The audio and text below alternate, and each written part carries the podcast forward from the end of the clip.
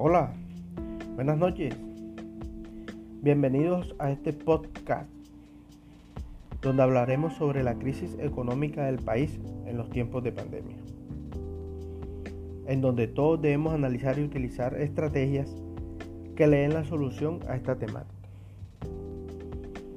Soy un espacio informativo y estoy feliz de que estés aquí conmigo. Comencemos. La crisis económica del país implica una caída brusca en la producción y en el empleo. Tiene lugar en la fase descendente del ciclo económico.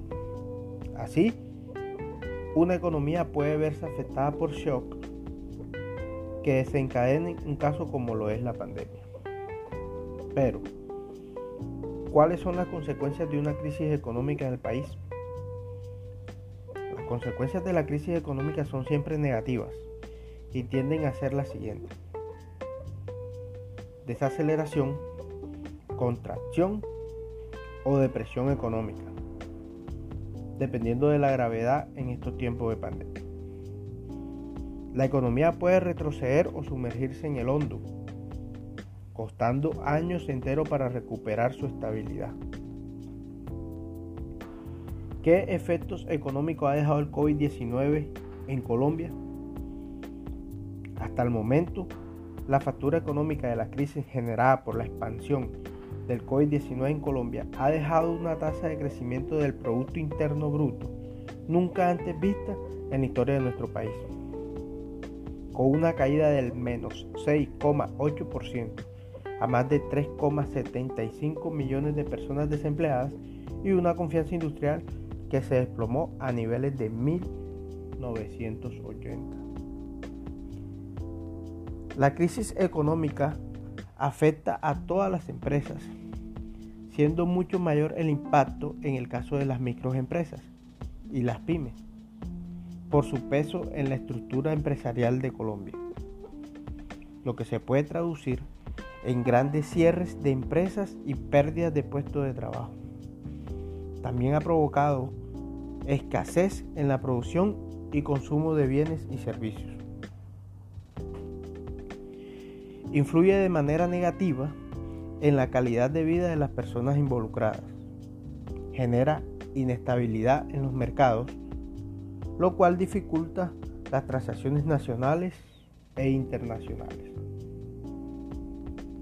Sin embargo, en adelante, con la llegada de la vacuna, con la que se espera inmunizar a 35,2 millones de colombianos a final de año, y la reactivación de la actividad después de las cuarentenas focalizadas y decretadas en marzo del 2019, tanto el gobierno como los organismos internacionales proyectan que la economía se recuperará en este 2021. En concreto, el ministro de Hacienda prevé un rebote de hasta 5%. Adicionalmente, el Banco de la República espera una recuperación en términos de intercambio, una amplia financiación externa, la mejora en la confianza de los hogares y de las empresas, y unas bajas tasas de interés que contribuirán a la recuperación de la actividad. No obstante, la incertidumbre sobre la velocidad de la recuperación sigue siendo elevada. Con lo anterior, también se puede resaltar los siguientes aspectos. La confianza del consumidor bajó en el mes de abril a 41,3%.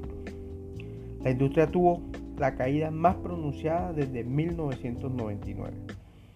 La inflación de 1,61% es la más baja de la historia del país según las estadísticas, entre otros.